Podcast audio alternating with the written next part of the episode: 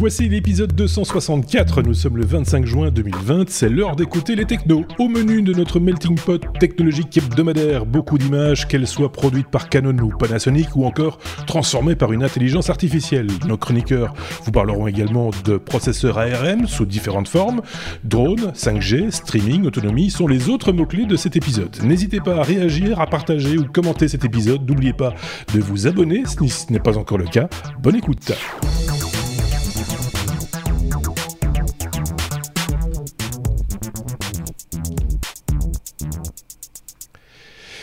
Déjà 264e épisode, le dernier de la saison, mais vous le savez, la saison va se prolonger euh, durant euh, tout l'été.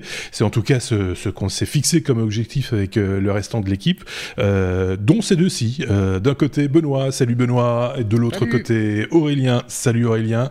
On s'est fixé pour objectif, effectivement, de encore essayer de vous informer durant, durant l'été, même si on le sait, hein, il y a moins d'informations technologiques, mais on va vous trouver des trucs à dire.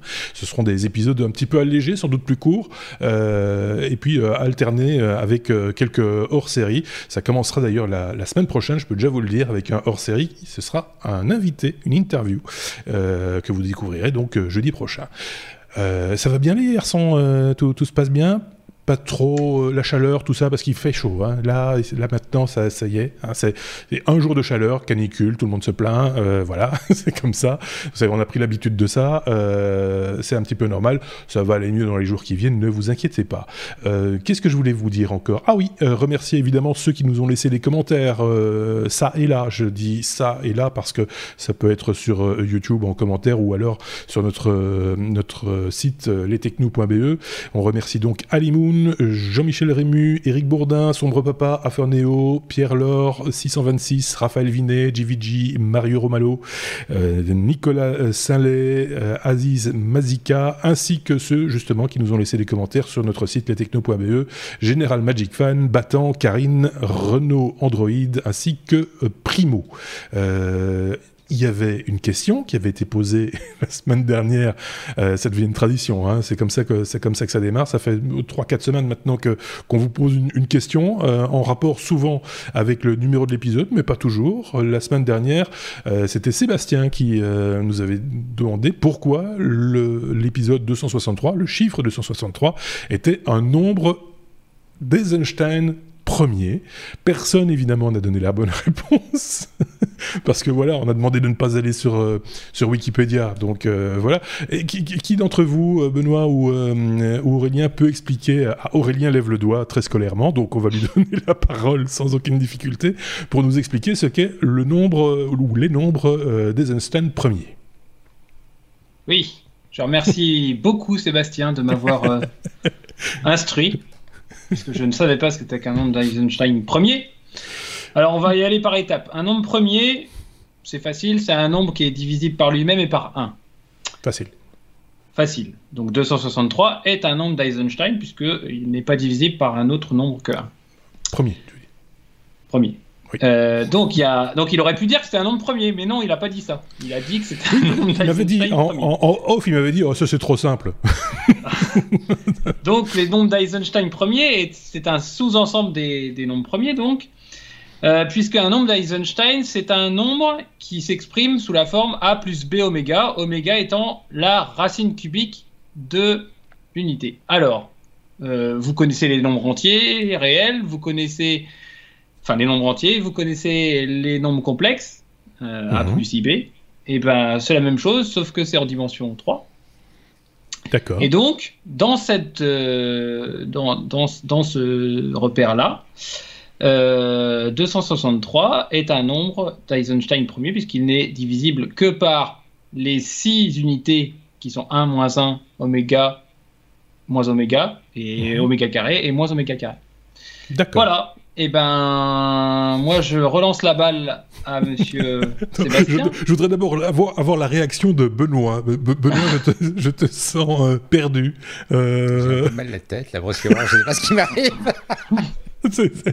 cette, séquence vous est proposée par Dafalgan, c'est notre seul. Je pense que tu nous as trouvé un autre nombre parce que 264, c'est l'épisode 264. En, rapport avec le, 264, tu nous as trouvé un autre nombre. Oui, c'est un nombre d'Archad. D'accord. H-A-R-S-H-A-D. C'est pour Sébastien, tu nous expliqueras ça. en quoi Et là, vous, allez avoir le temps parce que comme on fait, euh, on va passer d'une semaine sur deux, euh, donc euh, vous avez deux semaines pour y réfléchir. On vous fait confiance, évidemment. Vous n'allez pas sur sur Internet, jamais, pour avoir la, la réponse. en quoi le 264 est un nombre d'Archad Voilà la question. Et là, on est plutôt, d'après ce que je sais. donc d'après ce que j'ai lu, en, gros, dans ce qu'on appelle les mathématiques récréatives. Ça sert pas à grand chose, euh, un, nombre d'Archad, mais euh, quoi qu'il. Euh, Eisenstein non plus. Hein. C'est vrai. mais c'était pas marqué.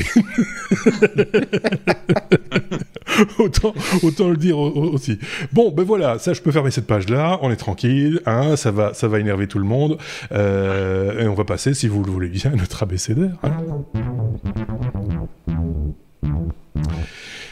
C'était euh, l'événement euh, technologique de la semaine, j'ai envie de dire. C'était la keynote d'ouverture de, bah WWDC d'Apple, euh, traditionnellement. c'est quelque chose qui se passe en public, avec du monde, avec des applaudissements, avec des gens qui sont wow, amazing, machin, etc. là, pas. Là, c'était un, truc enregistré. Moi, je l'ai pas regardé. Je, suis tout à fait honnête. J'ai pas eu l'occasion de, le voir. D'après ceux qui l'ont observé, qui l'ont, qui ont regardé cette keynote, très particulière du coup, puisque c'était un espèce de, long, euh, de long montage euh, très visuel, etc., c'est que ça allait à l'essentiel, ça traçait sa route, et que c'était plutôt agréable à regarder. Euh, Benoît, tu as retenu une information, l'information qu'on a presque envie de dire principale. S'il y en a d'autres qui reviennent sur le coin de la table, on les remettra évidemment dans les épisodes prochains, mais c'était effectivement quelque chose qui, courait depuis quelques temps maintenant, on en parlait, c'était le changement de, de, processeur dans les machines, dans, les, dans les Mac chez Apple. Voilà, Steve aurait dit One More Thing. Ici, nous ont emmené dans le labo secret d'Apple. Parce qu'effectivement, je, je, dois dire que je l'ai regardé pas complètement à la keynote, mais j'ai envie de la regarder complètement maintenant que j'en ai regardé un bout. Mhm. Euh, le lendemain de l'annonce, j'ai regardé la, la, partie consacrée au Mac. Et euh, c'est vrai que c'était bien fait. Euh, ça faisait longtemps que j'avais plus regardé une keynote. Elle était bien faite, elle était agréable à regarder, comme tu le dis. ça nous change un peu de la, la keynote classique qui est devenue très classique et où à chaque fois qu'on la regarde, on se dit bah c'est pas Steve quand même. Mhm. Ici quelque part, ils ont trouvé un autre style. C'était avec euh, comme ça un ping-pong entre les intervenants. C'était un peu d'humour. Là, pour l'annonce de l'arme, ils ont dit voilà, je vous emmène dans un lieu secret et puis tu as la une espèce de, volant drone qui après te fait plonger dans une fontaine et puis tu, tu passes dans un couloir et puis tu arrives dans le laboratoire secret au fond, fond d'Apple. Donc voilà, c'était un petit peu des petites notes d'humour, mais ça, ça faisait une transition assez agréable à regarder. Et donc l'annonce, effectivement, qui n'est pas une surprise, hein, puisque ça avait été largement inventé à l'avance, euh, Apple va, pour la troisième fois de son histoire, basculer sur une nouvelle architecture matérielle, puisqu'après être passé des Motorola au PowerPC et des PowerPC aux Intel, ben maintenant on va passer aux, euh, aux puces Apple elles-mêmes. Donc c'est les, les, mêmes puces qu'Apple utilise pour ses téléphones, euh, pour, ses, pour iPads et mhm. ça va être décliné dans une version pour les machines de bureau. Euh, donc c'est des puces ARM, donc les, le, le, fabricant rappelle le principe. Hein. Euh, ARM c'est une boîte qui ne fabrique pas de puces elle-même, mhm. mais qui conçoit des modèles de puces qui sont ensuite repris par des fabricants, soit tels quels, soit modifiés, adaptés, améliorés sur certains points pour les spécialiser sur certains aspects. C'est une architecture. C'est large d'ailleurs. Hein. C'est une architecture de, de, de mmh. puces, effectivement. Et ça fait euh, longtemps que ce sont les puces principales utilisées sur les téléphones. Il y a un bail déjà, Apple s'est mis à fabriquer ses propres puces pour optimiser le, le, le, rapport entre la puissance consommée et la puissance délivrée, la puissance délivrée en termes de, de puissance de calcul évidemment. Euh, ils ont fait des progrès qui sont quand même assez spectaculaires et donc maintenant ils veulent amener ça sur les, euh, sur, bah, sur, les, sur les plateformes desktop. Alors, il y a eu une assez longue annonce parce que la WWDC, c'est la conférence à destination des développeurs, parce qu'évidemment, un changement de ce type-là, c'est pas quelque chose où on arrive avec les machines. Il faut avoir prévenu les développeurs à l'avance, qu'ils aient le temps de porter leurs applications, parce que c'est les applications qui font aussi le succès de la plateforme. Et donc l'idée, c'était de, de, présenter le changement aux développeurs. Sur la suite de la WWDC, il va y avoir un certain nombre de sessions dans lequel on va rentrer dans des détails plus techniques. Et c'est également la possibilité pour les développeurs de prendre une machine euh, déjà équipée, de façon amusante, pas avec la dernière génération de la puce visiblement, mais une génération un petit peu précédente, la, mhm. version qui équipait les iPhones de l'an passé, à ramener chez eux comme un petit, comme un petit Mac mini. qui va leur permettre en fait de, voilà, de, de compiler leur programme et surtout de vérifier que ça fonctionne correctement. Il y a plein, plein, plein, plein, plein de choses à en dire il y a, une des trucs que moi j'ai trouvé très amusant, c'est que sur ces machines, quand on les reçoit, elles sont la propriété d'Apple, donc il faut les retourner après, et il est interdit de faire tourner un benchmark. D'accord. On n'a pas le droit de faire tourner un benchmark parce que c'est une machine qui n'est pas considérée comme étant une machine euh, euh, bah, d'utilisation réelle. C'est une machine mhm. vraiment pour permettre un, passage technique. Alors, il y a plein de choses à dire. les, quelques points qui me paraissent être les plus importants, euh, si, on, si on se dit évidemment, OK, quel logiciel, euh, de quel logiciel je vais pouvoir disposer ben, Il va y avoir tous les logiciels qui vont être recompilés, les logiciels Mac qui vont être recompilés pour la nouvelle architecture. Donc là, Apple ressort ce qu'ils avaient sorti lors du passage du PowerPC à l'Intel, c'est-à-dire le, les, exécutables universels, une nouvelle version des exécutables universels, où euh, le développeur va pouvoir publier son logiciel à la fois pour Intel et pour le processeur ARM. Et mhm. donc, il aura le choix, euh, quand le logiciel va se lancer, ben, s'il est sur une machine qui est avec la, le silicone Apple, ben, il va se lancer dans la version adaptée. S'il est sur une machine Intel, il va se lancer dans la version adaptée. Et on suppose, comme à l'époque, on va avoir euh, au, lancement les, grands développeurs qui auront équipé. Petit à petit, le reste du, monde va, faire le, la bascule. Et puis, au bout d'un temps, eh ben, euh, on, commencera à laisser tomber les Intel et on n'aura plus que, la nouvelle architecture qui sera supportée. Ce temps, tu peux le quantifier? Tu, as déjà vécu un changement de processeur, il me semble, ça, ça prend du temps? Je ne serais bien incapable. Ça prend quelques années. Hein, Quand même. Euh, parce que de toute façon, Apple pense avoir, ah, en tout cas, a annoncé avoir fini le renouvellement de sa gamme euh, matérielle dans deux ans. Mhm. C'est-à-dire que pendant deux ans au moins, il faudra supporter les, les, machines Intel. Et je pense euh, qu'on va avoir encore certainement deux années de compatibilité après des éditeurs de logiciels. Après, ça dépend vraiment de l'éditeur de logiciel. Mhm. C'est-à-dire, ce qui se passe, c'est qu'au début, bah, ça coûte pas cher de faire le portage. Parce que ce qu'on fait, c'est que c'est une des autres choses qui a été annoncée, l'outil de développement qu'Apple propose, l'outil Xcode. Si on a une application qui est correctement écrite, qui ne fait pas des choses très très spécialisées. Donc la plupart des applications en fait, hein, mhm. parce qu'il y a peu d'applications qui font des, des, choses qui sont vraiment très très bas niveau, qui sont vraiment impacté par le, par le choix de, la puce comme ça. En gros, c'est je coche une option, je recompile, je fais un peu de test en quelques jours. J'ai fait la, conversion. Et donc, tant que c'est comme ça, c'est pas un problème. Où ça mmh. commence à devenir un problème, c'est quand on va arriver dans, dans 4 ans, dans 5 ans, où les développeurs se diront Oui, mais attends, si je, je dois du coup tester sur des machines Intel, donc il faut avoir gardé une machine Intel, ça double la quantité de tests, et c'est là où on commence à se dire Ok, là, il y a des coûts. la clientèle n'étant plus là, on, on, laisse tomber petit à petit. Oui. Euh, donc il y a cet aspect-là. Il y a un deuxième aspect intéressant, c'est quid du support Windows, puisqu'aujourd'hui, euh, sur un Mac, on peut démarrer en bootcamp si, on est, si on est un peu suicidaire ou de mauvaise enfin, si on est un peu maso, si on n'est pas bien, on peut démarrer son Mac en, bootcamp. Euh, ça semble que ça va pas être supporté. Non. Pour une raison assez logique, euh, Windows ne, le, Windows que la plupart des gens utilisent ne fonctionne pas sur l'architecture ARM. il existe une version de Windows pour l'architecture ARM, qui, mhm. notamment euh, peut être déployée sur un, sur un Raspberry Pi apparemment. Mais il y a des problèmes de licence, il n'est pas très simple à acquérir, donc on ne sait pas trop ce qui va se passer à ce niveau-là. Par contre, Apple remet en avant sa solution de virtualisation. Mhm. Donc, par exemple, pour faire donner des Linux, qui là sont largement disponibles, il ne devrait pas y avoir de difficultés. Euh, ils bah, ont démontré une version parallèle, donc qui est un, outil de, virtualisation qui faisait tourner un desktop Linux sans difficulté. D'après ce que je lisais, d'ailleurs, pour, pour, Windows également, la, machine virtuelle risque d'être la solution euh, envisagée, euh, en tout cas dans un premier temps, si on veut faire vraiment faire tourner Windows pour des raisons de développeur ou autre sur, sur, sur, son Mac. c'est vers ça, a priori, qu'on irait. C'est très différent. Hein. Donc là, ce que tu vas faire, c'est que tu vas faire tourner, euh, tu vas sans doute devoir faire tourner une, émulation de, de, processeur. Parce que le, le, la plupart des applications Windows ne sont pas compilées pour l'architecture ARM. Il mhm. existe une version de Windows pour cette architecture-là, mais elle n'est pas très utilisée, donc il n'y a pas de développeurs qui fournissent beaucoup d'applications là-dessus. Donc tu vas devoir faire tourner un émulateur du, du processeur, donc ça va être beaucoup plus lent.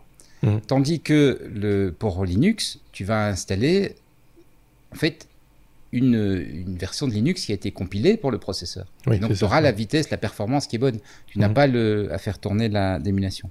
Parlant d'émulation, ils en ont prévu une évidemment, puisque toutes les applications ne vont pas être converties. Donc même chose qu'à l'époque du passage sur, euh, euh, de PowerPC vers Intel, il y aura la technologie Rosetta, comme ils appellent ça, qui au lancement d'une application Intel sur euh, une, puce Apple, bah, va dire OK, je la transcris en puce, dans le format de la puce euh, Apple, et je le fais tourner comme ça. Là aussi, ils ont fait quelques démos qui étaient assez bluffantes, avec des logiciels qui sont plutôt demandeurs en performance et qui se comportaient très bien. Euh, on note également là-dessus que les, grands éditeurs de logiciels comme euh, Microsoft pour la suite Office, Adobe mhm. pour les, tout ce qui est Lightroom, Photoshop, etc., ont déjà, sont déjà en cours de portage et avaient déjà des démos, des bêtas à présenter. Donc on ne s'attend pas à ce que sur les gros logiciels il y ait des problèmes. C'est plutôt généralement les petits softs qu'on aime bien, mais qui sont plus très maintenus, avec lesquels on a des problèmes. Et donc, généralement, dans ce genre de transition, il y a deux ou trois petits softs qu'on aimait bien, auxquels il faut pouvoir dire au revoir, cher utilitaire, tu m'as bien rendu service après 10 ans, je te laisse partir. Euh, toujours en parlant de soft, il y a un truc assez intéressant, c'est que du coup, ils vont également être capables de faire tourner des applications iOS. Mhm. Et donc, tous les jeux iOS vont pouvoir tourner sur le Mac, vont devenir accessibles au, Mac Store. Donc c'est pas mal. C'est bien, c'est pas mal ça. C'est un des bénéfices pour l'utilisateur, parce qu'il euh, il faut quand même euh, être honnête. dire, ils font ce qu'ils veulent, ils ont envie de changer de processeur, ils changent, de processeur. Est-ce que quel est le bénéfice pour l'utilisateur? Euh, Est-ce qu'il va y avoir une meilleure performance? Est-ce qu'il va y avoir un, prix un peu plus bas? Est-ce que voilà, est-ce qu'on est qu'on va y gagner quelque chose nous utilisateurs? Un prix plus bas, shocking chez Apple. Shocking. Oui, en le disant, en le disant, je me suis dit, oui. ne pas être vexant, mais. oui, non. Est-ce que, est-ce que, est-ce qu'il va moins augmenter? Je pense que, tu n'as pas bien compris de qui on est en train de parler. Est-ce qu'il va moins je, je, recommence. Est-ce que le prix va moins augmenter? le, point sur lequel l'élément euh, qui, est, très clair et qui met en avant, euh, c'est la, la, puissance. Donc le fait de pouvoir mhm euh, à une consommation d'énergie plus basse, donc essentiellement ça concerne les machines portables, hein, pour une consommation d'énergie plus basse, pouvoir délivrer beaucoup plus de puissance de calcul. Et donc des applications qui vont réagir beaucoup plus vite, qui vont fonctionner beaucoup plus vite.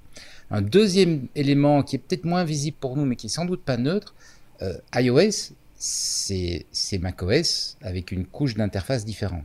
Il y a mmh. énormément d'éléments de macOS qui sont les mêmes.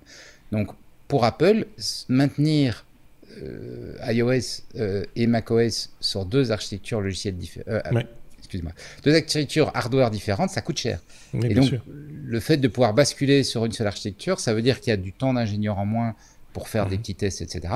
Et donc, ça veut dire plus de fonctionnalités a priori dans nos, applications. La maîtrise, là, ils ont maintenant euh, la maîtrise complète de leur écosystème, en fait. Euh, si je comprends bien, il y a peu de choses qui peuvent intervenir euh, d'extérieur, parce que bon, on peut être mal pris avec Intel. Hein, Intel peut faire des erreurs, ça c'est déjà vu. Il y a déjà eu des, soucis avec des processeurs. Ici, ils, ils ne peuvent, enfin, s'il y a un souci, ils ne peuvent s'en prendre qu'à eux-mêmes, en gros il semblerait que ça fait partie des raisons pour lesquelles ils veulent euh, basculer. Le fait que Intel a connu pas mal de déboires à une époque. Mhm. Il semblerait qu'Apple remontait énormément de bugs sur les processeurs à, Intel. Et ils ont dit, on commence à en avoir marre de ces guignols. On ferait bien, on va faire mieux nous-mêmes. Mais je pense qu'ils, oui, ils ont la maîtrise de leur, euh, de leur environnement. Tu sais, euh, c'est Alan Kay qui est un des, euh, Apple Flow, donc une des personnes qui, quelque part, sert à influencer un peu Apple, qui, qui, est un mhm. grand gourou, quelque part, derrière, euh, disait que les gens qui aiment le logiciel fabriquent leur propre hardware. Parce que quand mhm. on a la maîtrise des deux, c'est à ce moment-là qu'on peut vraiment délivrer une bonne expérience utilisateur. Mhm. Et c'est le type qui a inventé les notions d'interface utilisateur. Donc, euh, je pense que voilà, il y a une certaine logique. Maintenant, il ne faut pas non plus se leurrer. Il y a plein d'éléments hardware sur lequel Apple n'investit pas. Hein. Mhm. C'est très ciblé leurs investissements. Ils font pas d'écran. Ils font pas de, mémoire. Ils font rien de tout ça. Ils font des investissements ciblés mhm. là où ils pensent qu'ils peuvent faire la différence. Oui. Ils font pas de mémoire. Par contre, qu'est-ce qu'on la paye? Euh... C'est pour bah ça que je te dis, quand tu penses que ça va être moins cher, c'est pas non, compris le concept de la mer on va pas remettre le, couvert, mais, c'est vrai que c'est, les tarifs sur la RAM euh, chez, Apple depuis toujours, c'est prohibitif. Quoi. C'est, euh, les, petites roulettes sont plus chères. Oui, c'est ça. Et les roulettes aussi, les râpes à fromage, patati patata. Ça, ça, voilà. euh, il y avait plein d'autres choses évidemment hein, dans cette dans cette Oui, keynote. mais on va pas euh, passer et- la- la- mais la on va, on dessus. pas, voilà, parce que sinon on va encore Ah, nous je veux dire bah, mais- pro Apple, machin, etc. Mais mais euh, il y avait plein de choses à en dire et on va essayer de diluer ça durant tout l'été. Il y aura des choses à dire euh, plus tard aussi. Euh, je Parce qu'il y pense. avait un nouveau euh, macOS, il y avait un nouvel Ouais. iOS, enfin il y avait toutes les annonces de ce type. Ouais. Nouvelle macOS qui justement pas préparait la transition. Voilà, donc euh, euh, évidemment, comme tu le disais très bien, c'est une keynote et c'est- un rendez-vous qui, euh, qui intéresse au premier plan les, les, les développeurs et on en prend un petit peu aussi pour notre grade, on voit un peu quelle est une vision sur, sur l'avenir, sur le, le- le devenir de la marque, donc, à une échéance d'un an, deux ans, trois ans, ici euh, presque, presque deux ans, trois ans, quoi, en gros, euh, avant, avant de... Ont toucher, annoncé que les premières machines vont sortir fin d'année et puis deux ans pour le, Voilà. le renouvellement de la gamme. Oui. Il commence avec les Mac Mini d'ailleurs, je pense, euh, ou, ou- Non, le Mac Mini, c'est la machine c'est amalgame. Oui, c'est c'est la ça. machine c'est qu'ils ont ouais. donnée aux devs. Mhm. Donc, euh, il n'est pas impossible qu'ils commencent par les Mac Mini, mais ils n'ont pas encore communiqué là-dessus. Moi, je verrais bien un, un- un portable parce que si, Oui. si tu réfléchis, c'est là où justement ils vont pouvoir faire la différence. Tu vois, s'ils sortent un portable qui rajoute, euh, Mhm. ouais, s'ils sortent une machine qui te rajoute 3 ou 4 heures d'autonomie, on va se dire waouh quoi. Oui, c'est ça. vraiment. euh, Ah ben ça c'est clair qu'un MacBook Air euh, avec toute la légèreté, je sais que tu as, adopté le, le MacBook Air à un moment donné, euh, tu rajoutes effectivement plus d'autonomie, tu rajoutes de l'autonomie, t'es tout fou quoi. c'est, ouais, voilà. Ok, bon bah écoutez, je pense qu'on a bien fait le tour de, la- de cette question. Si vous avez des questions justement ou des choses à apporter, n'hésitez pas à le faire dans le commentaire. Comme toujours, on vous lit. Il y a beaucoup de T, beaucoup de R dans ce titre. euh, Je viens de me rendre compte. Euh, B comme batterie, euh, quand l'autonomie restante devient un challenge. Aurélien, c'est un peu ta marotte, les batteries et, les économies d'énergie et l'optimisation de tout ça. Hein? Oui, oui. Oui, un article très, qui m'a vraiment bien plu sur les difficultés qu'ont les fabricants de véhicules électriques d'estimer euh, de manière précise euh, le, le kilomètre restant pour un véhicule électrique. Et ça, c'est Mhm. vrai que c'est- loin d'être évident. C'est beaucoup plus complexe que sur un véhicule thermique. Et donc, euh, les constructeurs ont toujours ce problème de range anxiety qui fait que le conducteur, quand il voit euh, dégringoler les kilomètres restants sur son compteur, ben voilà, il n'y a pas autant de, de points de recharge que de pompes encore actuellement euh, Mhm. en France au moins.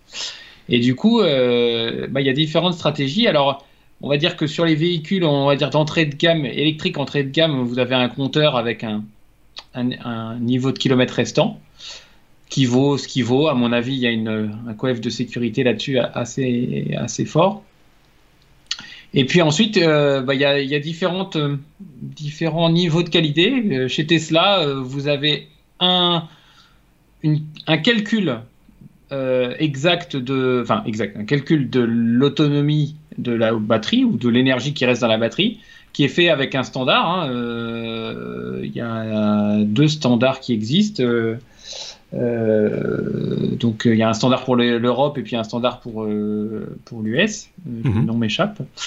Et euh, en fait là l'annonce vient de Ford euh, et plutôt de, de Mustang euh, qui euh, va sortir euh, une, une très grosse voiture électrique en 2021 et qui présente euh, une façon un peu euh, différente de de- d'estimer euh, les kilomètres restants puisqu'en fait le problème, en fait, c'est que il y a beaucoup de paramètres euh, qui peuvent euh, soit euh, faire augmenter l'autonomie ou faire décroître l'autonomie de manière importante. Vous prenez, vous, faites un trajet et vous changez de direction, vous avez le vent de face, bah, tout d'un coup, voilà, votre autonomie va chuter de manière importante.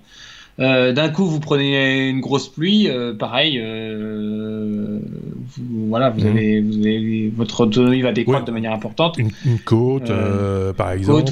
voilà. Et ça. donc, donc c'est là où Mustang se distingue en, en- en analysant vraiment tous les paramètres de vent, de, de température, de relief, de précipitation, et en fait va vous faire figurer sur l'écran de contrôle des pop-up qui vont euh, vous permettre d'actualiser de manière très très euh, très fréquente euh, votre autonomie en fonction vraiment des conditions réelles de la route et pas comme Tesla peut le faire, des 25, des 50 ou des 10 derniers kilomètres que vous avez parcouru. Donc en fait, c'est plus une prédiction qu'une moyenne sur du temps passé.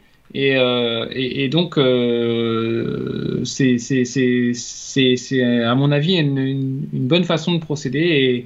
Et, et les tests vont être intéressants quand la voiture va sortir pour voir si, si on si on pallie à tous ces problèmes d'autonomie de, et de fin d'autonomie, parce que forcément.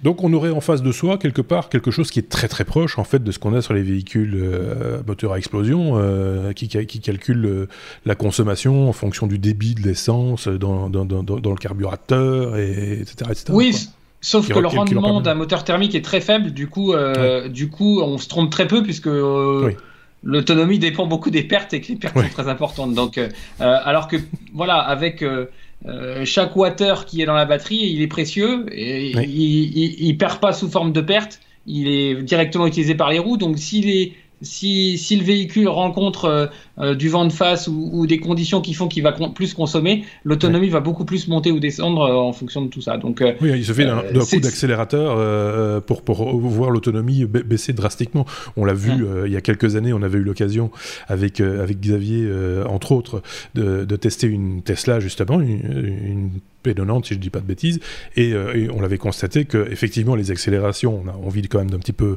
d'un petit peu titiller la pédale d'accélérateur, et on voyait automatiquement la, qu'on allait faire beaucoup beaucoup moins de kilomètres si on continuait à jouer à ce petit jeu-là. Donc euh, c'était automatique, euh, on, s'en rendait compte, mais c'était d'autant plus difficile à gérer parce qu'effectivement, si te dis qu'il reste 40 kilomètres, on va dire, d'autonomie, et que tu dis, bah, je vais me dépêcher d'aller jusqu'à, pas la pompe, mais jusqu'à la bande de recharge, bah, si, tu, si tu accélères, tu vas plus, avoir que 20 km d'autonomie. Donc c'est pas une bonne idée. Il vaut mieux la pousser à ce moment-là. toutes les, chances d'arriver à la borne euh, au, moment où tu, tu, en auras besoin. C'est euh, voilà, on sent que c'est un des enjeux des véhicules, euh, des, véhicules électriques, hein, clairement, Aurélien. Oui. Et puis le voilà, la gestion de tout ça, c'est soit au niveau du BMS, donc Battery Management System, soit au niveau du calculateur du véhicule. Euh, c'est des enjeux et des, et, des modèles mathématiques qui sont, qui sont loin d'être simples, loin d'être euh, euh, faciles et universels. Hein. Il y a vraiment beaucoup, beaucoup de paramètres qui rentrent en jeu. Et c'est vrai que c'est d'un point de vue technique, c'est très intéressant. Et, mais, et, et, en plus, on parlait d'utilisateur là pour Apple, le ressenti utilisateur est très très important parce que si vous plantez des clients parce que vous avez mal estimé ça, c'est tout de suite l'image de marque qui tombe. Hein. On avait effectivement, et, on avait parlé il y a quelques temps, quelques mois, même peut-être une année facilement. Je pense que c'était pas avec Benoît, mais avec Bruno. On avait parlé d'un vélo électrique avec une espèce d'intelligence artificielle qui, euh, en fonction de l'endroit où on se trouvait, par exemple dans une ville avec beaucoup de côtes, beaucoup de montées, etc., recalculait en permanence l'autonomie restante de batterie dans, le vélo, euh, dans la batterie du vélo, euh, en fonction de son utilisation en fait, et de l'endroit en plus où on était. si on était au pied d'une côte bah, vous allez faire moins de kilomètres si vous montez cette côte. En gros, c'était ça l'idée. C'était un peu, euh, un peu avant-gardiste. Je pense que c'était plus un, euh, un effet d'annonce qu'un véritable projet technologique, mais ça va un peu dans le même esprit, quoi. C'est un peu, on est un peu dans cet esprit-là. Je sais pas si Benoît avait un truc à rajouter là-dessus, euh, pas particulièrement. C'est très clair. C'est très clair, c'est bon, je trouve ça limpide. oui, il est clair, il est clair. Mais tu es clair aussi, Benoît. On va prendre de, on va prendre de la hauteur, hein on va, avec Canon pour le coup, euh, Canon qui se propulse euh, dans l'espace. Exactement. Alors j'ai été un petit peu surpris de découvrir ça, mais figurez-vous que Canon fabrique des satellites. Et je parle bien du même Canon qui fait des appareils photo, euh, qui fait des systèmes de gestion documentaire et des imprimantes. Mhm. Une boîte qu'on connaît bien. et, et j'ai découvert donc qu'ils fabriquaient des satellites et ils viennent d'en envoyer, ils vont en envoyer à nouveau dans l'espace. Alors évidemment, des satellites qui font quoi? Des satellites qui font des photos, parce que c'est mhm. forcément la, compétence de la marque. Euh, donc l'idée, c'est d'avoir des, images de la Terre avec une résolution d'un mètre à peu près, donc des images assez précises. Euh, et il, je ne suis pas arrivé à comprendre très clairement quel était leur business model. On dirait qu'ils hésitent un petit peu entre deux business models. Un qui serait d'avoir une, peut-être qu'ils vont faire les deux, d'avoir une constellation de satellites qui leur permettrait comme ça de, de pouvoir obtenir des images et de les vendre, parce que ça se vend, les images de ce type-là, et une, un deuxième modèle qui serait de fabriquer des satellites euh, qui seront ensuite destinés à être vendus euh, comme, comme, comme, on vend des appareils photo, quelque part. évidemment, pas, pas au grand public, plutôt un, un environnement professionnel. Alors, c'est ce qu'on appelle un microsatellite parce qu'il ne fait que 67 kg. Donc, il ne faut pas un trop gros lanceur pour le lancer. C'est rigolo parce que je, lisais justement par rapport, on, ceux qui ont l'image, euh, qui nous regardent en vidéo, ont, évidemment les images, mais ceux qui n'ont pas l'image pourront cliquer sur le lien, je le rappelle, euh, puisque toutes les sources euh, des, informations dont on parle dans les technos, vous les retrouvez dans lestechno.be, on vous met tous les liens, etc. Donc vous pourrez aller jeter un petit coup d'œil et on voit effectivement la forme, on, dirait, un, on dirait rien du tout, c'est un cube, quoi, en gros. mais alors, la légende, ça m'a amusé, le système d'imagerie optique à l'intérieur du CE-SAT 1B illustré est basé sur la conception EOS 5D Mark III de Canon. Donc euh, c'est, vous avez un petit bout de satellite, euh, si vous avez un, un, 5D, bah, c'est le même, le même type de technologie qui, qui est envoyé dans, dans, l'espace. Donc on, ne réinvente pas la roue en même temps. Quoi. C'est, ça fonctionne bien sur Terre, donc euh, voilà. alors, ce qu'ils expliquent, une nouvelle forme de boîtier. La... C'est une nouvelle forme de boîtier. Alors, elle est un peu plus encombrante que l'ancien. c'est ça. Un peu plus lourd. L'objectif n'est pas interchangeable. Non, c'est ça. en même temps, vas-y pour euh, aller le changer, quoi. Mais ce qui est amusant, c'est que donc ici, c'est leur deuxième version, c'est pour ça qu'il l'appelle 1B. Mhm. Euh, la première version 1 de ce, de ce modèle était euh, avec plus de composants qui n'étaient pas des composants Canon. Donc ici, ils ont euh, retravaillé pour avoir un peu plus de composants Canon et ils travaillent sur un satellite 2. Donc ça, c'est le 1B, mais ils travaillent sur un 2 euh, qui se veut vraiment très petit. Et, les, photos des, maquettes, alors mhm. c'est vraiment assez incroyable. C'est un gros télé, mais des gros télé, mais enfin un gros télé euh, Canon, quoi. Tu sais, ils ont ces gros machins qui sont des, 500, des trucs pareils, qui sont bah, c'est pas plus gros que ça. Et donc ça, ça, ça, peut quand même vraiment être un micro satellite à ce moment-là, vraiment tout, tout, tout, tout petit. Euh, c'est assez dingue. Hein. Enfin, enfin, je veux dire, c'est assez dingue. C'est finalement, c'est vrai que ces marques que l'on connaît souvent euh, sous un prisme, c'est le cas de le dire, euh, font, font, font, plusieurs choses. Font de l'imagerie médicale. Encore, je pense aussi Canon, si je dis pas de bêtises. Hein. Je sais, oui, si, ils font du médical maintenant, mais ils sont rentrés tard sur le, sur le marché du médical par rapport aux autres, par rapport aux autres marques. A de la euh, concurrence aussi. Quand tu visites, euh, quand tu visites l'exposition euh, que Canon organise sur ces technos, c'est impressionnant. Donc, on est toujours quelque part autour d'une forme d'image ou de document, hein, mais il y, a énormément à faire. Et si on réfléchit, en fait, c'est une démocratisation des, photos aériennes. Hein. Il y a 30-40 ans, ben, la photo aérienne à partir d'un avion se démocratisait. On pouvait mmh. commencer à se dire, tiens, euh, je suis une municipalité, je, je veux gérer euh, un petit peu mieux, donc je vais faire faire une campagne de photos. Et pour un prix qui devenait abordable pour une municipalité, on savait avoir comme ça une cartographie très précise de, de, sa municipalité. Là où avant, il y avait que l'armée qui savait faire ça, mmh. euh, ben, on est sur une étape suivante. Hein, il, y a, il, y a, il, y a, quelques années. À l'époque, on pouvait commencer à faire de la, de la photo aérienne comme ça dans, dans, ce genre de contexte. La photo satellite restait la place réservée de, de quelques grands acteurs. Et voilà, quelque part, ben, le prix baisse et donc ça devient un petit peu plus accessible. J'ai l'impression, en plus, qu'il y a de la concurrence hein, sur, euh, sur, sur ce, sur ce segment-là, à mon avis. Hein. ils sont quelques-uns à produire de, de l'image euh, de, de, qualité ou de moins bonne qualité. C'est selon les usages qu'on en a. Les images que l'on voit sur Google Maps, par exemple, euh, par, par région, enfin en fonction de, de, de ce qu'ils veulent bien mettre comme argent. Je pense qu'ils investissent plus sur les grandes villes que sur les campagnes quand on regarde la qualité d'image de, de certaines campagnes belges ou française par exemple. Euh, par contre, on peut avoir euh, de bonnes surprises en utilisant un autre outil euh, qui, dans lequel on aura peut-être plus investi sur, sur de la qualité d'image, même dans les campagnes, par exemple. voilà. Oui. C'est parce que le lancement devient de moins en moins cher. Hein. Oui, aussi. L'ancien satellite, c'est de, de moins en moins cher. Et quand tu regardes les, les, acteurs qui se positionnent sur le marché, les prix reste euh, hors de nos bourses à toi et moi, mais, euh, sont, nettement, nettement moins chers que ce que c'était il y a 20, 40, 50 ans. Ok, bon, bah écoute, on peut passer à la suite. On a pris un truc en plus. Hein, C'est de nouveau pour euh, Benoît, pour le coup. il est tout fou, Benoît. Mais ça va être super rapide si juste ah pour dire bah pour, les auditeurs belges, les Français, vous vous sentez pas concernés, que Disney Plus va arriver en Belgique le 15 septembre. Voilà. Parce que bah, nous, on était dans la troisième vague de, du déploiement de Disney Plus, et donc la troisième vague qu'on avait annoncée pendant l'été, elle a pris un petit peu de retard. C'était prévu. Hein. Pas de vague, pas de vague. on va peut-être éviter par une vague.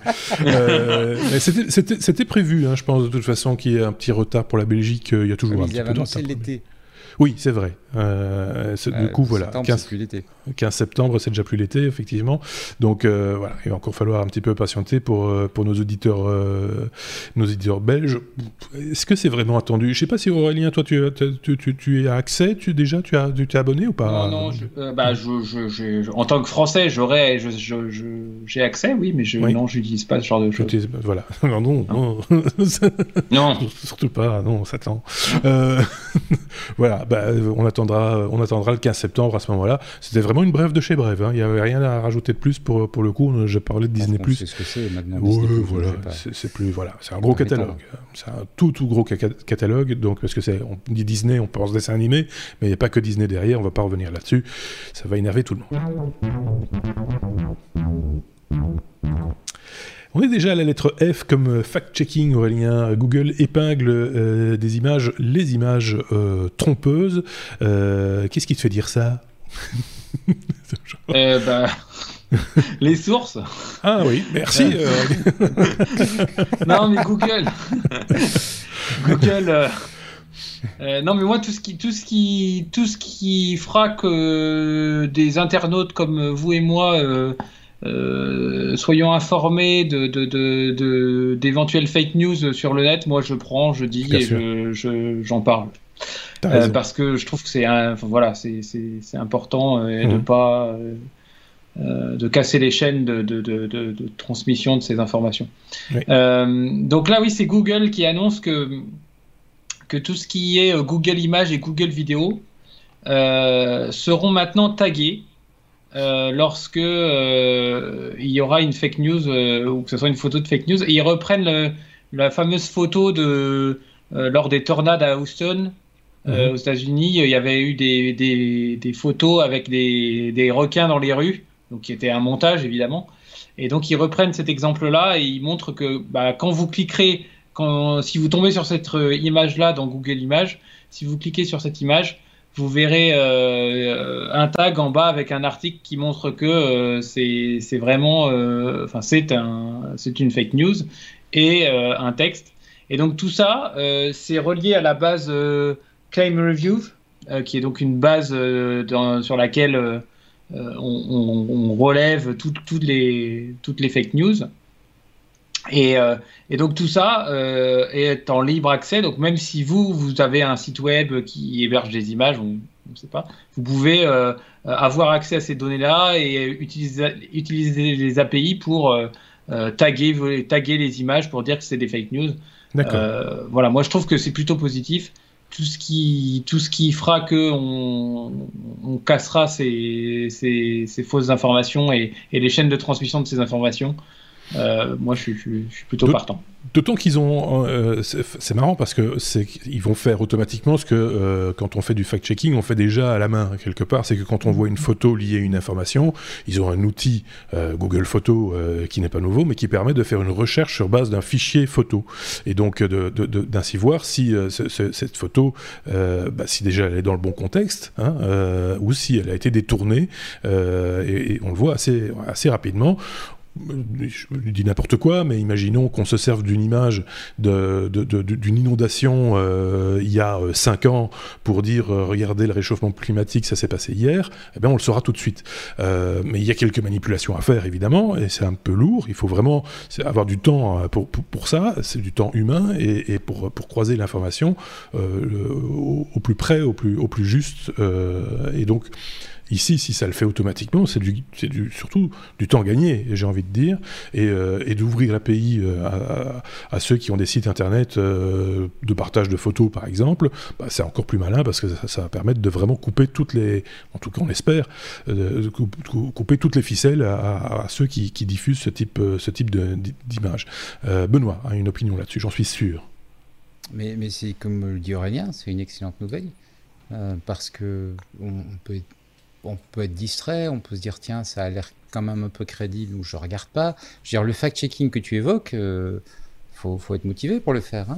Oui, mais les gens ne le font pas. Il suffit de voir ce qui se retweet sur les, ce qui se passe sur les réseaux sociaux. Tu as plein de trucs qui passent souvent ça part d'un doute, tu vois. Souvent ça part d'un doute. Et donc si t'as pas de mm. doute, effectivement, là tu risques de diffuser des fausses news. Euh, et c'est comme ça qu'elle se diffuse, parce que elle vient de quelqu'un en qui t'as confiance ou ça paraît être euh, de confiance, etc. Donc tu, et tu n'as pas de doute, tu partages. Euh, ici, il y a quand même un, petit virus du doute derrière qui fait que tu vas faire la petite démarche de dire tiens, est-ce que est-ce que ça c'est bien vrai Est-ce que c'est bien est-ce que c'est bien justifié? Moi je le fais régulièrement. Je veux dire que une fois sur deux, c'est fake news. Mais une fois sur deux aussi, c'est une vraie euh, information. en tout cas, je n'arrive pas à retrouver une source plus ancienne que celle qui a été euh, énoncée euh, préalablement. Après, il y a toujours qu'est-ce qu'on va rajouter en dessous dans la légende? Euh, voilà, donc ça, ça je ne sais pas si, euh, euh, Google va avoir tous les, outils en main pour pouvoir non seulement sourcer l'image, mais en plus pouvoir dire est-ce que le contexte n'a pas été légèrement détourné ou est-ce que la légende qui est en dessous de la, photo est, cohérente? Je me rappellerai toujours d'un vieux livre de, de géographie qu'on m'avait montré, c'était il y a longtemps, c'était les années fin des années 70, début des années 80. Et c'était un, livre de, un livre euh, de l'époque soviétique, euh, d'une photo d'un boulanger très connu à Bruxelles, euh, une photo qui avait été prise un dimanche matin. Et, donc devant cette boulangerie, il y avait toujours une file le dimanche matin parce que tout le monde voulait avoir ses petits pains au chocolat ou ses chocolatines, comme vous voulez. Et, et, donc la légende en dessous, c'était les pays occidentaux meurent de faim. Euh, comme quoi, euh, voilà, les fake news, ça date pas d'hier, mais on peut faire dire n'importe quoi. Une photo, euh, voilà. parce que le contexte, c'était bien Bruxelles, c'était bien tel endroit, etc. voilà. Mais, mais ça va effectivement dans le bon sens. Oui, Aurélien. Et il y a un petit détail aussi dans l'article, ils disent que ça ne changera pas l'ordre d'apparition, le ranking des, images dans, Google Images. Donc du coup, euh, ça, ça, n'aura ni comme impact de, de, pénaliser ces fake news, ni comme impact de les mettre en avant les images seront rangées comme si elles étaient. Voilà, c'est juste un tag en fait. Oui, mais en même temps, si tu ne tries que les images, tu risques aussi. Si tu fais, euh, si tu, si tu discrimines ces photos, tu risques de discriminer les photos originales euh, qui elles sont, ne sont pas des fake news. Euh, donc c'est peut-être pour ça aussi, j'imagine. intéressant à suivre évidemment. Hein, on va voir comment ça va. On, a, on a, on a un calendrier. On sait quand ça va être déployé ou, c'est une question piège. Ça, l'est ou c'est en passe de l'être c'est en passe de lettre. Donc ouvrons l'œil et le bon, effectivement. Euh, euh, ça, risque d'être très intéressant à déjà un petit peu le, le titiller, le challenger. J'aime encore bien ce genre de choses. Euh, F, comme on va le dire comme ça, Fugaku. un, je pense que c'est japonais, si je ne dis pas de bêtises, ce terme Fugaku. Et donc, on va parler d'un super ordinateur avec le retour de la revanche de l'architecture ARM. et, je pense que tu peux le dire comme ça, effectivement. Donc, euh, Fugaku, c'est le, nouveau supercalculateur du, du centre public, de l'Institut public de recherche euh, japonais Riken. Riken étant le nom de l'Institut public de recherche. Mhm. Euh, et ils ont développé avec Fujitsu, qui est une société d'informatique bien connue, ils ont développé un nouveau supercalculateur qui développe 415 pétaflops ce qui bat le, supercalculateur qui occupait la tête du classement jusqu'à présent, depuis deux ans, qui était un supercalculateur d'IBM qui n'a que 150 pétaflops. Donc euh, clairement, il n'y a, y a, pas, y a pas photo, il gagne.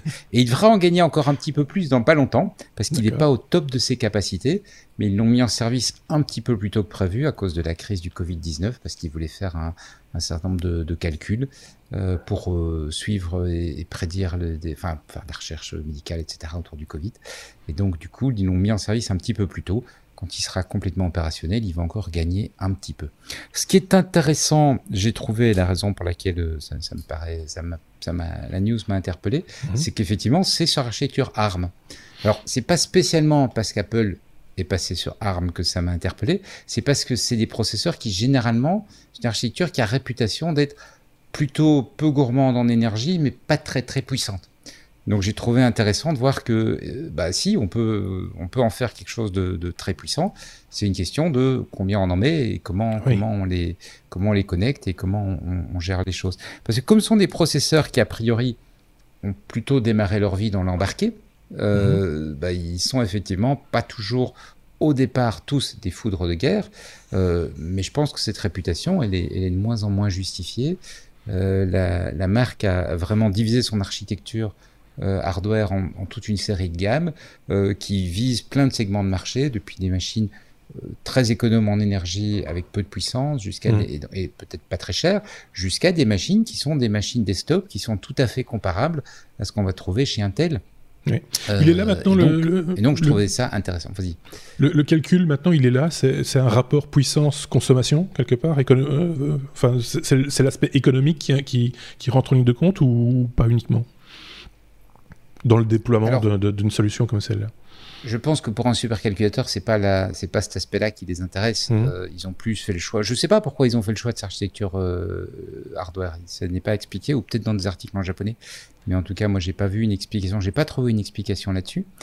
Euh, mais Aurélien voulait rajouter quelque chose. Oui, j'ai vu le doigt. Oui. De euh, oui, moi, nous, on, on, développe beaucoup de choses en embarqué et, et sur des petits micro-armes, euh, pas gros, hein, on en a partout, partout autour de nous. Euh, on fait des traitements d'image, on fait, euh, on fait des choses quand même très puissantes et on est capable euh, donc de faire du traitement lourd rapidement et d'endormir le tout ou partie du, du, micro pour avoir des consommations de l'ordre de, je sais pas, quelques dizaines de microampères sur des batteries. Hein, donc c'est, oui. enfin, vous en avez, mais partout autour de vous, hein, ce, type de système. Euh, donc, euh, oui, des, des faut, faut pas, enfin, au niveau puissance de calcul, ça, ça, ça, ça, a beaucoup changé ces dernières années. Hein. Ouais. Et, et, on comprend bien que le, un des arguments, c'est aussi le, le, le, fait que ça consomme peu d'énergie. Quand ça travaille pas, ça, ça consomme très très peu en fait. Euh, c'est mm -hmm. c'est ça qui est intéressant aussi. On parle de 7,3 millions de cœurs quand même hein, dans cette. Oui, c'est pas, c'est pas une petite machine que tu vas mettre sur ton bureau. Hein. Mais il y a, j'ai trouvé en, en cherchant un peu la news, un petit fait amusant. J'avais euh, soit je l'ai jamais su, soit je l'avais complètement oublié. Euh, mais le ARM, en fait, ça vient d'une boîte euh, anglaise qui s'appelait Acorn, et ça, je m'en souvenais très bien. Ah oui. C'est une boîte qui avait à l'époque, qui a fait les, les, ordinateurs BBC, qui étaient des, des machines anglaises qui sont pas franchement arrivées chez nous.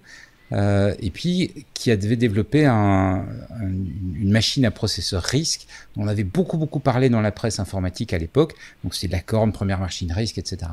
Mmh. Et puis de cette puce-là, ils ont développé l'architecture ARM avec le, le, le, méthode de commercialisation un petit peu originale. Ce que j'ignorais, c'est qu'en fait, qui est-ce qui les a amenés à faire ça? C'est Apple. Parce qu'à l'époque, ils développaient le Newton, et ils avaient besoin d'une puce ah oui. qui avait des caractéristiques qu'ils ne trouvaient pas sur le marché.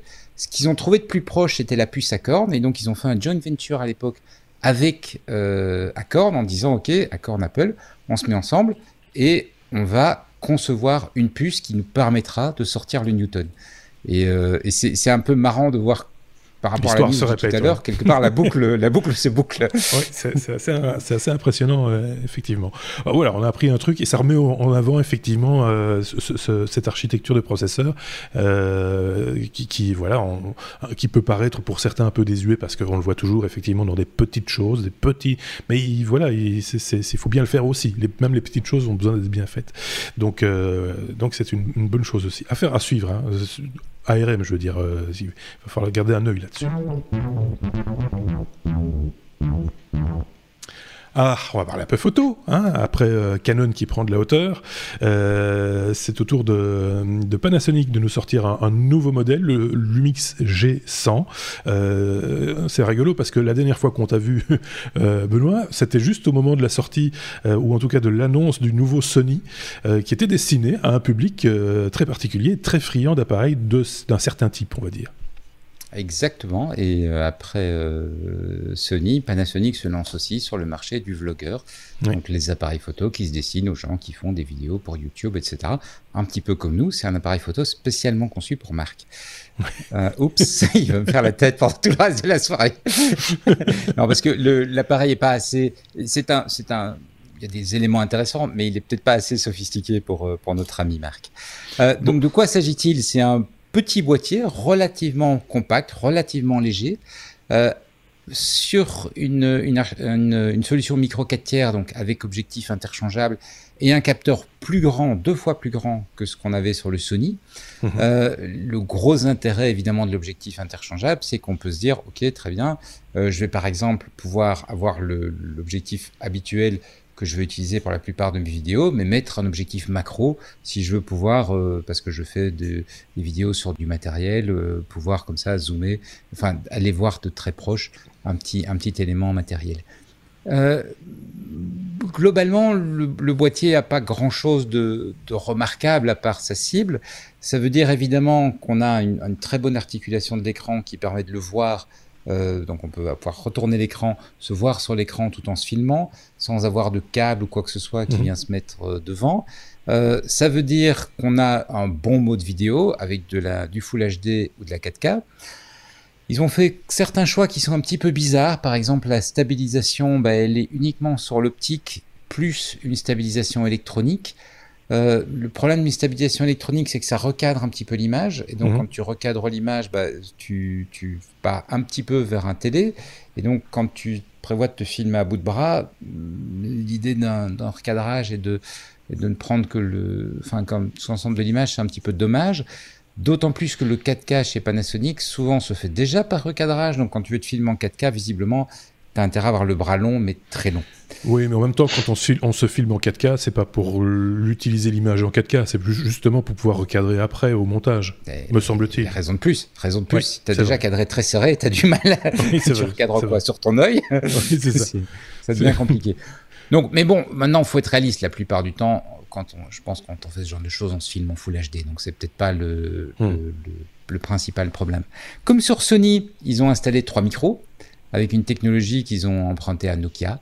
Euh, avec la, possibilité de dire bah, je veux que le micro enregistre l'avant, l'arrière. Hein, donc si je veux, je suis face à la caméra, que je me filme, bah, je vais mettre le micro vers l'avant. Si je suis derrière la caméra parce que je suis en train de, filmer une manipulation, par exemple, je mets le micro sur l'arrière, ou un mode automatique qui va basculer en fonction de là où je me trouve dans, dans l'image, donc qui va essayer d'évaluer euh, le sujet qu'on souhaite mettre en avant au point de vue sonore, euh, un petit peu comme un autofocus fonctionne pour mettre en avant ce qu'on veut mhm. voir, et qui va euh, comme ça venir, venir sélectionner le, bon élément. C'est malin, hein, parce que combien de fois on n'a pas entendu, on voit ça souvent avec, avec ceux qui font des vlogs, mais avec leur, leur smartphone, où on, les perd mm. un peu quand ils tournent l'appareil vers ce qu'ils sont en train de montrer. Tiens, regardez, il y a ceci, et là, on les entend de loin. C'est un peu dommage, parce que le son est important, on le sait en vidéo, 80% de l'intérêt c'est le son. Hein, donc, donc le perdre, c'est un peu dommage. Ici, c'est plutôt malin euh, de la part des fabricants de, s'intéresser à cette partie-là du,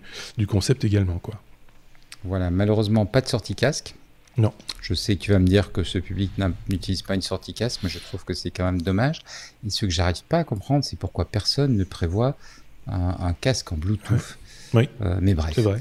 Euh, ne serait-ce que parce que quand on s'est filmé, pouvoir vérifier si on a correctement enregistré, oui, si on sous-module pas, si on sur-module pas, si on n'est pas dans de la saturation, etc. C'est vrai. Ou s'il y a un niveau de bruit acceptable, euh, euh, des choses comme ça. Mais ça impliquerait aussi du coup d'avoir un, des écouteurs fermés euh, qui, qui, te permettrait de pouvoir vraiment juger de la qualité du son à ce moment-là. C'est un choix, effectivement. Moi, j'ai toujours besoin de me rassurer, donc la sortie casque peut me manquer, mais à partir du moment, je pense, où tu as fait quelques tests tu as pris confiance dans l'appareil, euh, tu es, vraiment dans un mode où tu, tu, tu, tu sors, tu allumes et tu, y vas. Quoi. Tu ne commences pas à faire des réglages quoi, avec ce genre de, ce genre de matériel. J'ai l'impression. Ce que beaucoup de marques commencent à proposer, c'est de la, sortie son sur l'USB-C qui a l'avantage de ne prendre qu'un seul connecteur, qui est pas trop trop gros. Mhm. Euh, tu branches, euh, tu peux t'en servir comme connecteur batterie ou tu peux t'en servir euh, pour récupérer le son. Mais malheureusement, c'est un peu ballot, euh, ils sont en, micro USB, donc euh, tu, peux oublier ça. Tu peux recharger par le micro USB, c'est juste. Tu vas pas pouvoir le son. Et euh, ce qui est également un petit peu ballot, c'est qu'il y a une sortie HDMI, ce qui est plutôt sympa, mais elle ne sort pas le son. Sinon, on aurait encore pu récupérer le son là-dessus. On ne sait pas. Bon. Dans, les, dans les points qui sont un petit peu moins ballots, il y a une molette. Et ça, je trouve ça vraiment chouette. C'est-à-dire que tu as une. Euh, pour, pour le contrôle de l'appareil, tu as, un, côté tactile qui fait que quand tu fais des, changements de réglage rapides, c'est quand même beaucoup, beaucoup plus efficace. Mhm. Et ils ont visiblement monté un excellent écran.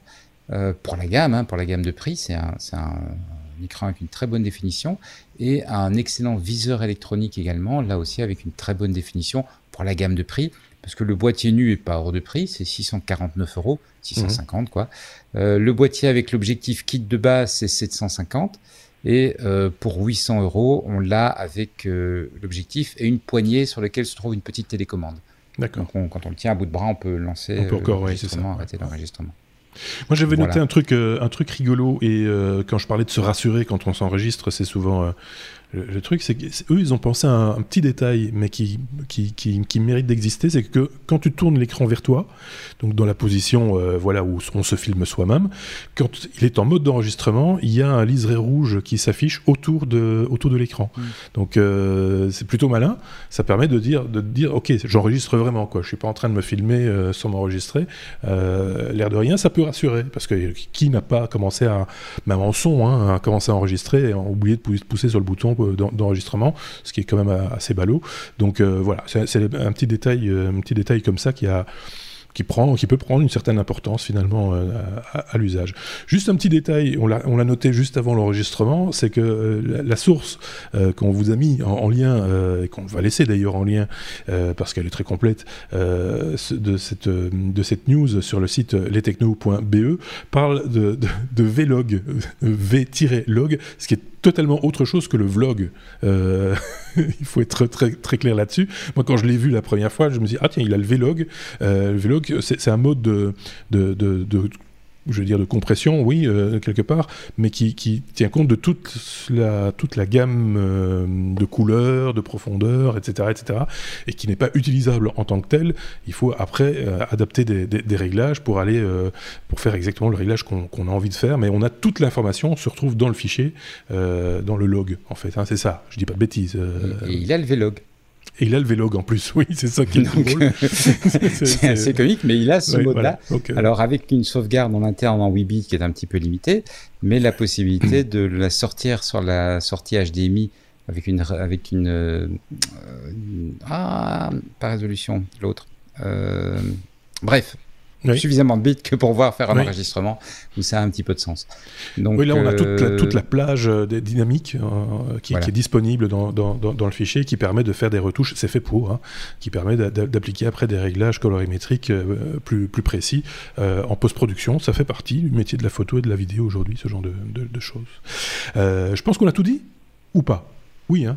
Euh, juste tant qu'on est en train de parler des micro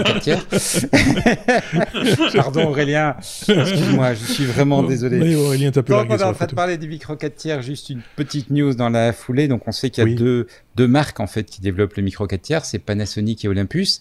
Et Olympus a annoncé qu'il revendait sa division photo euh, hier. Donc euh, à une la logique étant que le marché de la photo c'est très très contracté. Euh, Olympus perd de l'argent depuis plusieurs années. Ils ont fait tout ce qu'ils ont pu pour essayer de gagner, ils n'y arrivent pas. Hmm. Donc ils se sont dit, il est temps de passer la main à une structure plus légère, euh, qui va peut-être pouvoir être plus innovante, plus, plus réactive face à un marché qui est en, en profond bouleversement. Et donc euh, voilà, Olympus a revendu la, la gamme, pour, enfin espère pour la fin de l'année. Ils ont un, un préaccord, revendre la gamme Pen, les, les TUF, qui sont leurs machines, leur, euh, leur appareil photo euh, pour les, pour les conditions un peu extrêmes. Euh, tout, bientôt. Là aussi, affaire à suivre, il hein. faut voir à qui, euh, parce que la marque ne va pas disparaître en tant que telle, c'est vraiment une division qui est revendue, une fois de plus, on ne sait pas à qui ça va appartenir, il faut voir euh, vers quoi ils vont orienter du coup les, produits, quelle va être la, stratégie commerciale qui va, qui, sous-tendre ces produits-là. À suivre, comme on a l'habitude de dire, effectivement, c'était bien de le rappeler ici aussi. On était là d'être R comme réseau. Euh, on parle de réseau 5G ici, euh, Aurélien. Euh, on apprend que des drones vont être appelés à contrôler les antennes 5G. Oui. Alors, avant de commencer, je voulais faire un petit, coup de gueule sur l'annonce de la semaine concernant la 5G en France. le licenciement de, quasiment toute la R&D, enfin une grosse partie de la R&D d'Alcatel-Lucent. Mhm. et des recherches qui donc c'était l'équipe R&D qui, qui, faisait le développement de la 5G pour pour Nokia voilà je trouve toujours dommage que, que, des, que, des, que des, des entreprises françaises, européennes euh, laissent tomber ces, ces, domaines où quand même il y a un peu de, il y a un peu de débouchés quand même, on en est sûr. C'est marrant, enfin c'est marrant, c'est pas marrant du tout, mais c'est juste au mm. moment où on apprend qu'en Belgique, me semble-t-il, on a écarté euh, en, gros les, les Chinois du, du, du, dispositif 5G euh, à venir. Euh, ça, ça, court un peu, pas été, ça n'a pas été dit comme ça, hein, soyons très clairs, mais on comprend en lisant entre les lignes que le, les principaux euh, pourvoyeurs de matériel 5G seraient de facto écartés lors des appels d'offres. Donc c'est un peu, un peu particulier, effectivement. Les stratégies on ferait bien de commencer à penser un peu plus européen. C'est pas juste un mot et des bâtiments, quoi, et des drapeaux. Mais euh, ça, c'est un autre débat. Euh, voilà. La 5G, oui. La news. Donc la news, ça concerne Samsung qui euh, a fait une annonce cette, cette semaine que j'ai trouvé très intéressante sur l'utilisation de drones euh, pour aller euh, orienter, donc on parle de l'angle hein, des, des, antennes, orienter euh, bah, le, le, le, la, la, position au sens géométrie des antennes 5G à l'aide de drones. Donc en fait, au lieu de prendre des nacelles et de monter au, en haut des bâtiments à plusieurs, vous voyez, enfin tout de suite, ça, ça, fait du, ça fait du des moyens techniques à mettre en œuvre, des gens, de la sécurité, des dangers, des risques. Ils, ils prennent un drone, ils le posent par terre, le drone monte là-haut. Euh, à côté de l'antenne, ils prennent des photos, ils transfèrent les photos, il y a un algorithme qui va euh, euh, faire, faire les calculs d'angle de chaque antenne. Et, et, qui, va définir si l'antenne est bien ou mal mise, mal positionnée pour, pour, la 5G. Et, donc cette opération-là, qui aurait pris une demi-journée, le temps de sortir la nacelle et de mettre des gens dedans et les faire monter là-haut, bah ça c'est fait en 15 minutes. Donc euh, euh, grosse, gros effet d'annonce de Samsung. Euh, et belle techno avec des drones, du traitement d'image. Enfin, il y, a, beaucoup de beaucoup de techno là derrière ça. donc je trouvais la news intéressante et, ils en profitent pour dire que la bataille avec Huawei est partie puisque 20% de, enfin eux ils veulent équiper 20% du parc des antennes et des, infrastructures 5G euh, cette année. Donc, euh, ben, voilà. Et puis de l'autre côté, on, on apprend que Alcatel Lucent euh, casse, le, casse le social en France. C'est bizarre. C'est très, oui, c'est très spécial. C'est pas très explicable en, même temps. Ça me demanderait peut-être de creuser un peu la question, mais euh, il doit y avoir une raison. Il y en a toujours une, mais est-ce qu'elle est, est intéressante, est-ce qu'elle est justifiée Ça, c'est un autre débat, évidemment. Euh, mais mais c'est rigolo cette histoire de drone. En même temps, on voit que le drone professionnel a, de mm de l'avenir, alors que le, drone de loisir, lui, n'en a presque plus. Quand on voit les contraintes euh, liées au vol de, drones, on se demande encore pourquoi des gens achètent des, appareils à 700, voire plus euh, d'euros. Euh, c'est juste génial, hein, cette technologie, je dis pas le contraire, mais je me suis un petit peu documenté ces, derniers jours, et, c'est hyper contraignant. Et, passer une licence, par exemple, que ce soit en classe 1 ou en classe 2, c'est vraiment très très contraignant. Et donc voilà, c'est un domaine, à mon avis, qui dans l'avenir ne sera pas plus, enfin, euh, qui, ne va plus concerner que des les professionnels de la profession du pilotage de drone, euh, en l'occurrence. Il y a des très beaux cas d'usage. Hein. Oui, oui, c'est clair. Il n'y a pas que, enfin, celui-là, on est un très bel exemple, mais il y en a d'autres. Hein. Oui, moi, je vais parler il n'y a pas tellement longtemps. Même, même, enfin, je, les secours en mer, bah, les incendies, hein, maintenant, les pompiers, même, même, même dans des petites casernes, sont équipés de drones pour aller aller voir ce qui se passe avant, avant, de sortir à la grande échelle. Euh, voilà, J'avais parlé euh, du, du, cas suisse qui, qui est effectif, hein, qui, font, qui fonctionne, où ils font de la livraison de, de médicaments de première urgence euh, en montagne avec des, avec des drones, euh, qui ont dû être même à un moment donné suspendus à cause d'un accident. Euh, et il y a eu enquête, etc. Et puis là, ils sont repartis. et en, dans d'autres pays également, oui, le, drone a de l'avenir, c'est clair. je ne sais pas si on avait un, un point Petit truc à rajouter, euh, Benoît Non, là-dessus, le drôle non plus? Non, non, c'est, je, pense qu'effectivement, le, vous avez raison, hein, euh, c'est se oriente plus vers un marché pro maintenant, mais euh, il y, a, beaucoup de choses très intéressantes qui peuvent se développer là-dessus. Oui. Quand, je dis que le drone de loisir n'a pas beaucoup d'avenir, ça dépend un peu quel type de pilotage de drone. Et ça, on aura l'occasion d'en reparler, à mon avis, dans un hors-série prochainement et sans doute durant l'été, euh, parce qu'il y a des compétitions de vol de drone. donc, comme il y a des compétitions d'aéromodélisme, hein, de manière plus, plus, plus, plus, plus générale, bah, dans, le drone, ça existe aussi. Et donc là aussi, il y a un aspect euh, il y a un aspect qui, existe en dehors de l'aspect, ben voilà, je vais utiliser mon drone pour faire des photos du jardin du voisin et de la voisine, euh, par exemple. oui, parce que c'est au-dessus d'un terrain privé, c'est 10 mètres. La haie ne fait pas 10 mètres. Bon, euh, on était à la lettre S comme Style Gun, c'est comme ça qu'on dit, je ne sais pas, Aurélien. c'est une intelligence artificielle qui, qui pourrait éventuellement se tromper, parce que voilà, elle n'est pas si intelligente que ça Oui, bah, on en parle beaucoup, donc euh, il y, a aussi des effets, des, effets de bord. Euh, vous, enfin, c'est un algorithme qui sert euh, notamment à, à créer les, les faux enfin, les, photos des faux profils Facebook ou, je ne sais quoi, ah des réseaux sociaux, en fait donc qui est spécialisé dans les, photos de, de, de nos, nos, jolis visage. Et euh, en fait, là, il y a, donc, il y a une intelligence artificielle qui, qui, qui, qui part d'une photo euh, très basse résolution, et le but, c'est d'en faire une photo haute résolution. Et là, je me suis dit, ah là, euh, très intéressant, et à mon avis, ça, doit, ça pourrait servir pour Enfin, j'ai tout de suite imaginé euh, tout ce qui est vidéosurveillance, visiosurveillance, euh, caméra de sécurité. Euh, voilà, je me suis dit, euh, ils récupèrent des images pas très bonnes et puis ils arrivent à reconnaître des gens. Et, et donc, les, vous allez voir, c'est assez rigolo. ils partent d'une image de Barack Obama euh, voilà, d'une très mauvaise qualité, il hein, faut être clair, on, a du mal ah, à le voit, on voit bien les pixels, on le reconnaît quand même, parce que voilà, je pense que, enfin, moi, j'ai vu, quand j'ai vu les, les, 5 pixels qui se battaient en duel, je me suis dit, tiens, ça c'est Obama, euh, franchement. Ouais. Euh, Et par contre, le problème, c'est que... le résultat, par contre... Le résultat, c'est un homme blanc.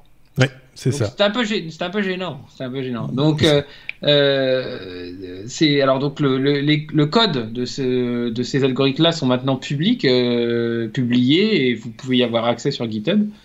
Euh, mais c'est vrai que c'est assez interpellant sur la façon dont euh, l'intelligence artificielle, partant de peu de données, hein, soyons clairs, hein, on demande à un algorithme avec, en lui fournissant peu de données de, de, de boucher des trous. Euh, donc c'est vrai que c'est quand même complexe. Mais euh, ben, il y a, y a un, certain nombre de gens qui, qui, qui commencent à, à, crier sur le fait que bah, les, les, chercheurs qui font ça sont essentiellement des caucasiens blancs et que mhm. du coup l'algorithme aurait un biais, et, et, fournirait plus d'images blanches que d'images. C'est pas impossible, hein. Euh, enfin, voilà, c'est, euh, euh, et ce serait un biais quelque part naturel, quasiment, j'ai envie de dire. Enfin, partant du principe que les développeurs sont tous de type caucasien. Maintenant, euh, ce qui n'est pas naturel, c'est que tous les développeurs soient de type caucasien. Ça, c'est un autre problème. Euh, mais quand on voit les photos qui sont partagées, euh, on part d'un homme de couleur, mais chauve, et puis il arrive, ça arrive à un homme blanc, mais blond. on arrive quand même. C'est là, c'est le grand écart, quoi. Hein. C'est voilà. Pareil avec avec une personne d'origine asiatique, manifestement, en tout cas aux yeux bridés, le, le résultat ne donne pas ça euh, derrière. C'est une européenne, oui.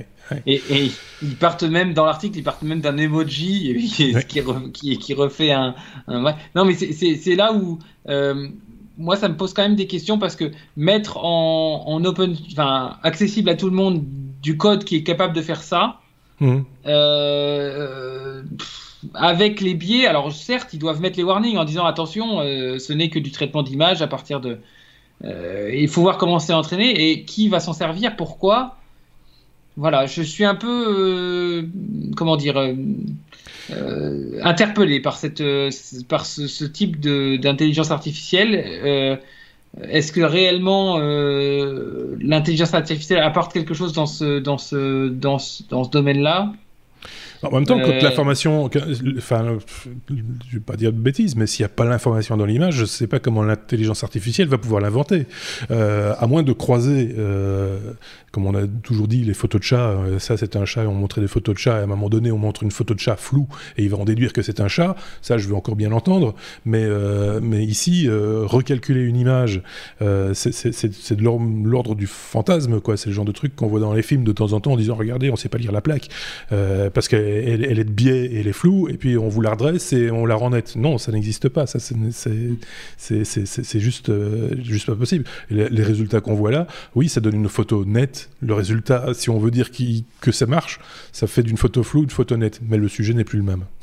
Oui, mais moi j'aimerais bien qu'on mette une borne à ce qu'on appelle l'intelligence artificielle parce que je trouve que parfois on les dépasse. Oui, c'est juste. Il n'y a pas que pour l'intelligence artificielle, c'est ça le problème. Le, problème que tu lèves là, Aurélien, est un vrai problème, qui est le problème des billets.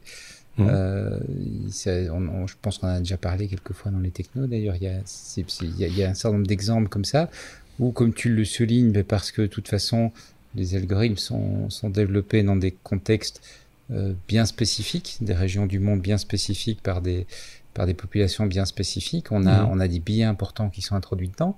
Euh, et, c'est évidemment pas souhaitable parce que euh, mon Dieu ici c'est plutôt amusant, c'est cocasse, on se dit bon c'est pas très grave. Tu dis Marc il, peut, euh, il, aurait du mal à retrouver l'image. Je suis pas tellement d'accord avec toi. Ça veut simplement dire qu'on a entraîné l'algorithme. le, moteur d'intelligence artificielle, on l'a entraîné avec des photos qui étaient très biaisées, un mmh. échantillon de photos très biaisé. Et, et ça, ça ici c'est un peu amusant, c'est pas très grave, mais quand on voit combien l'informatique rentre dans nos vies, ces biais, ils, peuvent être extrêmement gênants. Ah oui, bien sûr. Euh, parce que tu, tu peux, quand tu regardes qu'on est obligé maintenant dans, dans, de plus en plus de situations d'interagir de façon euh, euh, électronique, tu te dis que derrière tu vas retrouver le même genre de biais sur des contrôles, par exemple. Tu sais, c'est un, peu, c'est du contrôle au faciès. Hein. c'est le débat qui est actuellement en France et en Belgique sur comment les forces de l'ordre se comportent. C'est, ça démarre sur le même genre de choses. ça démarre sur le fait qu'on a une espèce de, de, de biais en se disant si on a tel type de personne, c'est forcément plutôt ça. Si on a tel type de personne, c'est plutôt ça.